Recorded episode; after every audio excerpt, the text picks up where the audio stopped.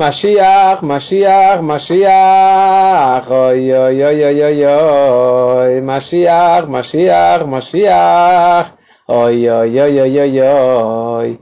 Quem não conhece essa música? Quem não conhece a música pedindo por Mashiach?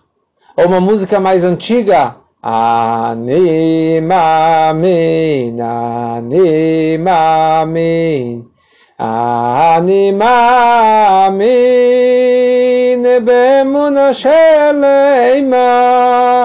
Eu acredito com a fé plena na vinda do Mashiach, e mesmo que ele atrase, eu continuo acreditando, porque esse é um dos 13 princípios da fé.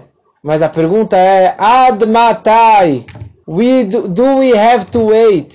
Até quando precisaremos esperar esse momento tão esperado, a vinda do Mashiach? Ad matai? Quando mais? Quanto mais tempo precisamos esperar para Mashiach chegar? E essa pergunta nossos avós perguntavam, aliás, meu Zeide sempre fazia essa pergunta, quando que Mashiach vai chegar? Ele nos ensinou uma música famosa, Soll schön sein die Geule, soll schön sein die Geule, soll sein die Geule, Mashiach kim schön bald. Ele falava, soll sein, que já chegue, que já seja esse momento da vinda do Mashiach, e Mashiach kum schön bald, e Mashiach vai chegar em breve. E o Rebbe mudou essa música, em vez de falar Mashiach kum schön bald, que Mashiach está chegando em breve, Mashiach schön gekommen, né? Mashiach ele já chegou. É uma das frases que o Rebbe falou tanto, principalmente em 1990, 91, que Mashiach já está aqui, Mashiach já chegou, Mashiach já está aqui conosco. Só tem que abrir os olhos, abra os olhos e você vai ver o Mashiach. Mas Mashiach não está aqui, você não consegue ver o Mashiach. Como que pode ser isso? A pergunta é realmente quando que esse Mashiach vai chegar? Quando que vai ser esse momento tão esperado da vinda do Mashiach? E isso é uma incógnita? Será que existe uma data? Será que existe uma data final? Uma previsão de quando que realmente o Mashiach vai chegar? Será que é nessa geração? Uma frase que o Rebbe falou tanto, que a nossa geração é a última geração do exílio e é a primeira geração da redenção. Mas o Rebbe já fala isso aqui há décadas. Falou em 90, 91, 92. E cadê? Cadê Mashiach? A primeira questão é, será que realmente existe uma data fixa? Será que tem uma data fixa para o Mashiach chegar. Então, sim, por um lado existe um conceito que se chama Beitá, que Mashiach vai chegar na hora certa, na hora marcada, aquela hora que Deus determinou que ele iria trazer a redenção. Existe uma outra opção que se chama Ahishena, que nós temos a opção de antecipar essa vinda do Mashiach. Se nós participarmos, se nós trabalharmos e fizermos o nosso trabalho, isso vai realmente trazer essa grande revelação da vinda do Mashiach.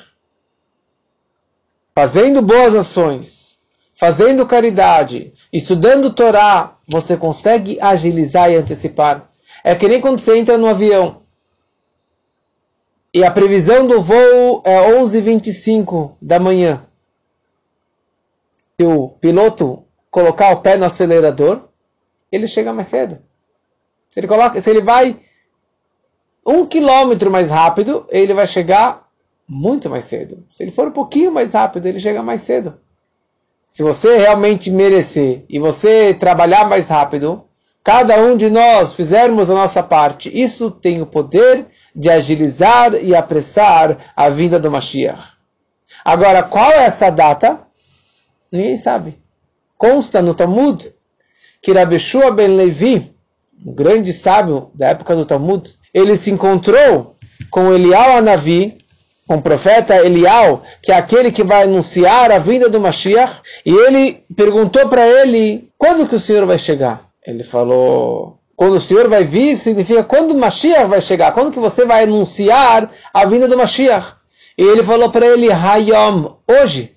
Ele ficou feliz, foi lá, anunciou para todo mundo que Mashiach estava chegando hoje e escureceu. No dia seguinte, nada, Mashiach não chegou. E ele se encontra novamente com Elial Anavi e falou, você me enganou, você me falou que Mashiach estava chegando, você me falou Hayom. Ele falou Hayom im bekolot ishmau. Ele falou o final do versículo que diz, Ayom hoje, vírgula, se a minha voz vocês escutarem. Se vocês se comportarem, merecerem, realmente Mashiach vai chegar hoje. Mas se não, vai chegar na hora certa. E a pergunta é: será que tem uma data certa? Será que existe uma previsão para Mashiach chegar? A verdade é que Deus, ele já sabe quando Mashiach vai chegar.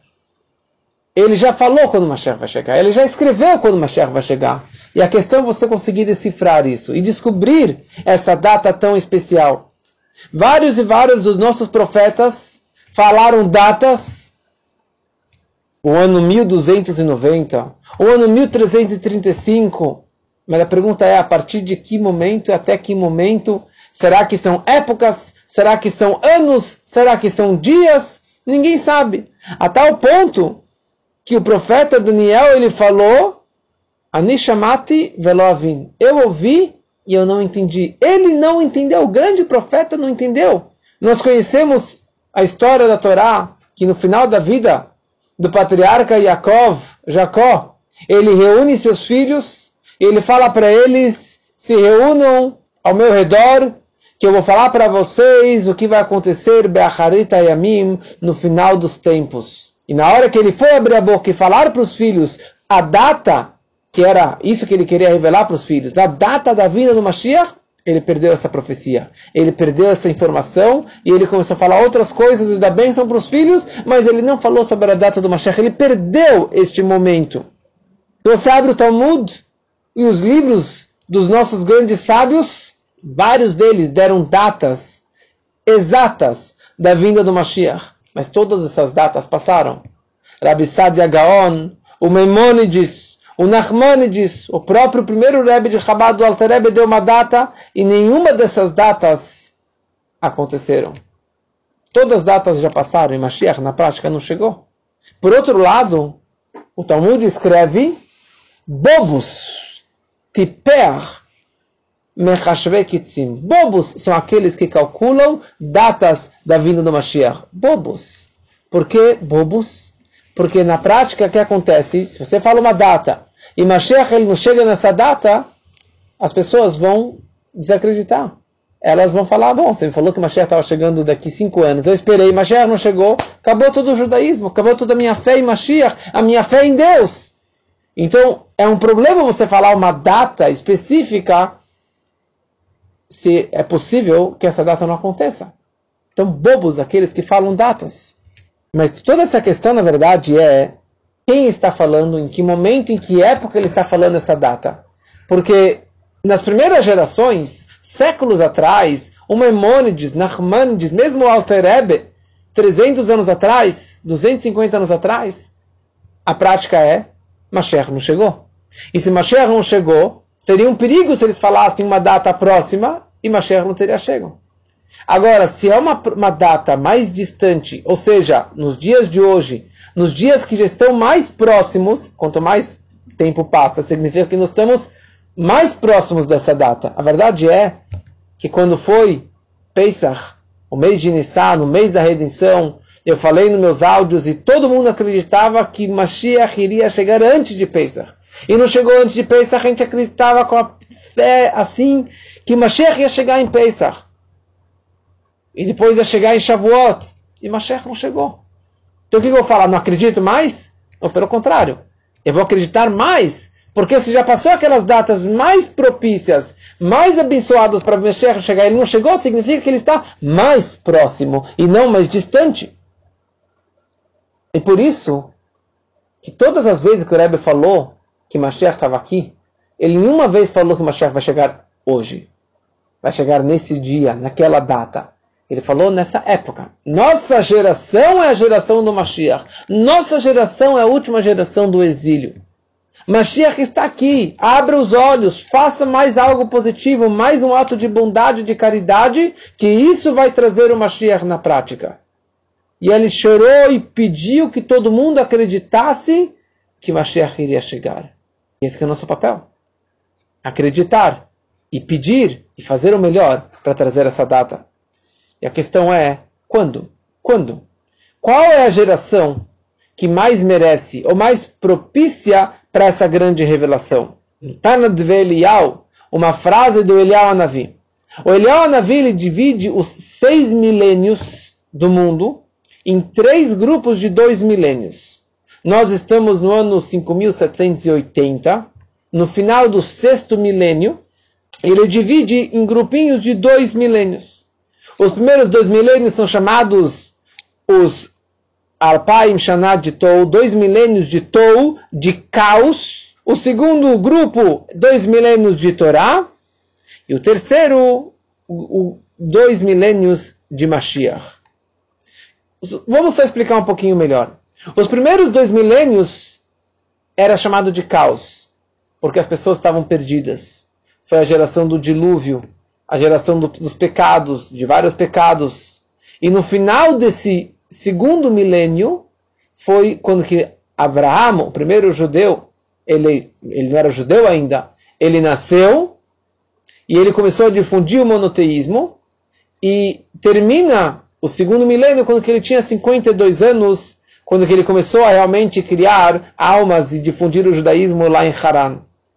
Depois chega o segundo grupo de dois milênios, que é o milênio de Torá que começa com a vida de Abraham, difundindo o judaísmo, depois o Egito, Monte Sinai, recebemos a Torá, Israel, primeiro templo sagrado, segundo templo sagrado. Esses foram os dois milênios de Torá, de judaísmo, de luz, e termina na conclusão da Mishnah, o término da, da, de, que foi escrito a Mishnah, e nesse momento terminou o direito das pessoas é, fazer um psak criarem novas leis, novos vereditos. E depois, os próximos dois milênios, que é chamado dois milênios de Mashiach, significam os dois milênios que são propícios para a revelação do Mashiach. São os dois milênios do exílio, mas esses dois milênios, nós, se merecêssemos, Mashiach já teria chego faz muito tempo. E pelo nosso mérito, nós podemos antecipar Agora, se formos dividir esses seis milênios em seis milênios separados, não em grupinho de dois, vamos ver essa divisão que o Narmandes ele fala. O Narmandes ele faz a seguinte um, separação, a seguinte contagem. O primeiro milênio tem a ver com o primeiro dia da criação. Os seis dias da criação representam seis milênios, porque um dia de Deus são mil anos nossos, mil anos do homem. Elef Shana. Então, cada um desses seis milênios está ligado com, o primeiro, com um dos seis dias do Gênesis da criação do mundo. O primeiro milênio está ligado com o primeiro dia, que Deus criou a luz. Rior, ele criou a luz. Que isso, na verdade, foi o nascimento de Adão, que viveu quase até o final desse, desse mundo, né, de, de, de, dessa desse milênio. E o trabalho dele era de trazer luz ao mundo, de iluminar o mundo. Esse foi o trabalho do Adão, conhecendo o Criador. O segundo milênio está ligado com o segundo dia, que foi a separação das águas de cima às águas de baixo. Foi uma geração, um milênio de divisão, separação do mundo, separa, o, o, o dilúvio e tudo o que aconteceu. E na prática, esses dois milênios eles estavam, eles estão ligados com os dois primeiros dias da criação, que o mundo estava encoberto com água, não tinha terra seca. Quer dizer, ninguém acreditava em Deus ainda, não tinha luz e a fé em Deus e a Torá e o judaísmo. E aí chegou o terceiro milênio. O terceiro milênio está ligado com o terceiro dia da criação, que foi criado os continentes, terra seca, árvores e os frutos todas as frutas do mundo. Isso está ligado com o nascimento do patriarca Abraham, que ele gerou muitos frutos, pessoas acreditando em Deus. Frutos de Torá e de Mitzvot, que surgiu a partir da outorga da Torá no Monte Sinai. Isso foi o trabalho de Abraham no terceiro milênio. No quarto milênio, está ligado com, os quarto, com o quarto dia da criação, quando Deus criou as duas grandes luminárias, o Sol e a Lua. O Sol e a Lua estão ligados com os dois grandes templos sagrados de Jerusalém, o sol está ligado com o primeiro templo, que tinha uma luz própria, uma energia máxima, uma presença divina de uma forma muito especial. E o segundo, e, e, e o segundo templo está ligado com a lua, que já não tem luz própria, que já não tinha uma luz máxima como que tinha no primeiro templo sagrado. E no final desse dia, o sol se põe, a lua também se põe, desaparece. E isso está ligado com a destruição do primeiro templo e do segundo templo sagrado. Aí no quinto dia, Deus criou os pássaros e os peixes, que eles conquistaram o mundo, que eles estão realmente no mundo aquático, eles estão voando por tudo que é lugar, que isso representa os inimigos, os povos do mundo que conquistaram o, o mundo inteiro e, e, conquistaram o povo de Israel também, é que nem os peixes que um peixe engole o outro. Isso representa os povos do mundo que um acaba engolindo o outro. O sexto milênio foi criado o homem. No, desculpa, no sexto dia foi criado o homem, que ele foi criado à imagem do Deus, de Deus, e ele dominou todas as criaturas e o mundo inteiro. E esse sexto milênio é chamado o sexto milênio de Mashiach, que ele vai ser um homem, um filho de, da casa de Davi, que ele vai conquistar e iluminar toda a humanidade. Então aqui nós vemos que no sexto milênio é o mais próprio, mais merecedor para essa revelação do Mashiach. E agora, mais um milênio é muito, são muitos anos, mil anos. E podemos dividir esse milênio também em vários séculos, e isso tem uma frase do Zohar, de dois, mil, dois milênios atrás, que o Zohar ele escreve o seguinte, o Zohar, o livro, o livro básico da Kabbalah, Rabbi Shimon Baruch ele fala no Zohar que no século XIX, o ano, ou seja, no ano 5500, Beshesh Meot Shana Lael Vashishi, vão se abrir todos os portais, os portões celestiais ou da sabedoria máxima, da sabedoria suprema vão se abrir. As fontes da sabedoria suprema e as fontes da sabedoria daqui de baixo da, do homem vão se abrir também. E isso tudo é uma preparação para o sétimo milênio, que é chamado Yom Shekolah Shabbat, um dia de todo o Shabat, o sétimo milênio de Mashiach, que vai ser a grande revelação, que já estaremos junto com Mashiach. Ou seja, o Zohar ele descreve, há dois milênios, que no século XIX, ou seja, no calendário judaico, no ano 5500, ou no século XIX, haverá uma explosão de sabedoria superior, espiritual e mundana. O que aconteceu nesses anos? No ano 5500 começou a revelação do Baal Shem Tov. Baal Shem Tov nasceu alguns anos antes, 5494, e logo o Baal Shem Tov que fundou a Hassedut e difundiu a mística da Torá, a sabedoria da Torá, a parte esotérica, a parte da Hassedut, ele revelou isso aqui no mundo, pelo mundo todo, e é isso que Chabad faz de espalhar aqui pelo mundo todo, por todos os rebes de Chabad, mas começou naquele momento a revelação da sabedoria suprema. E se você vê na história do mundo, a sabedoria humana também teve uma explosão que nunca houve até então.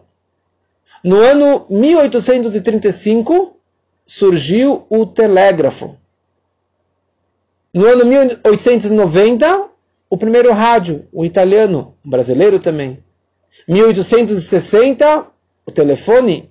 E depois a televisão, 1900, e daí foi até cada vez mais, agora nesses últimos anos, ou nos últimos meses, cada vez mais uma outra emissão, se é um WhatsApp, se é um Zoom, se é um Instagram, se é um Face, e cada vez mais essa invenção que o homem vai desenvolvendo e vai criando isso já foi, na verdade, avisado pelo Zohar, que isso é uma preparação para este momento máximo da revelação do Mashiach. Então, concluindo o que o Talmud ele descreve, que nas últimas décadas, ou seja, de nos calcanhares de Mashiach, na véspera da vinda do Mashiach, haverá alguns sinais que estão acontecendo realmente no nosso dia a dia. Está descrito que antes de Mashiach chegar, chutzpah yazgi, vai ter muita chutzpah, muita mal educação entre as pessoas. Os filhos vão contra os pais, as noras contra as sogras. A verdade será algo muito raro. Não haverá mais liderança. Sabedoria vai cheirar mal, ninguém vai querer mais saber de sabedoria. A inflação será muito alta, tudo será muito caro, que é isso que infelizmente está acontecendo cada vez mais. E o pior de tudo, que a face da geração é que nem a face do cachorro. Os nossos líderes não serão mais líderes. Que nem o cachorro, ele sempre olha para trás para saber onde que o, o dono está querendo ir. Os líderes não vão ser os líderes guiando o povo, mas eles sempre vão saber, querer saber a opinião pública e não vão ser mais liderança. Infelizmente, hoje, em nenhum lugar do mundo temos líderes verdadeiros. E isso, na verdade, representa a nossa geração. E quanto mais o tempo passa, nós vemos que essas profecias que o Talmud escreve há dois milênios, cada vez mais são atuais e verdadeiras. E é isso que nós estamos realmente aguardando, essa grande revelação, e que seja realmente muito em breve, se Deus quiser,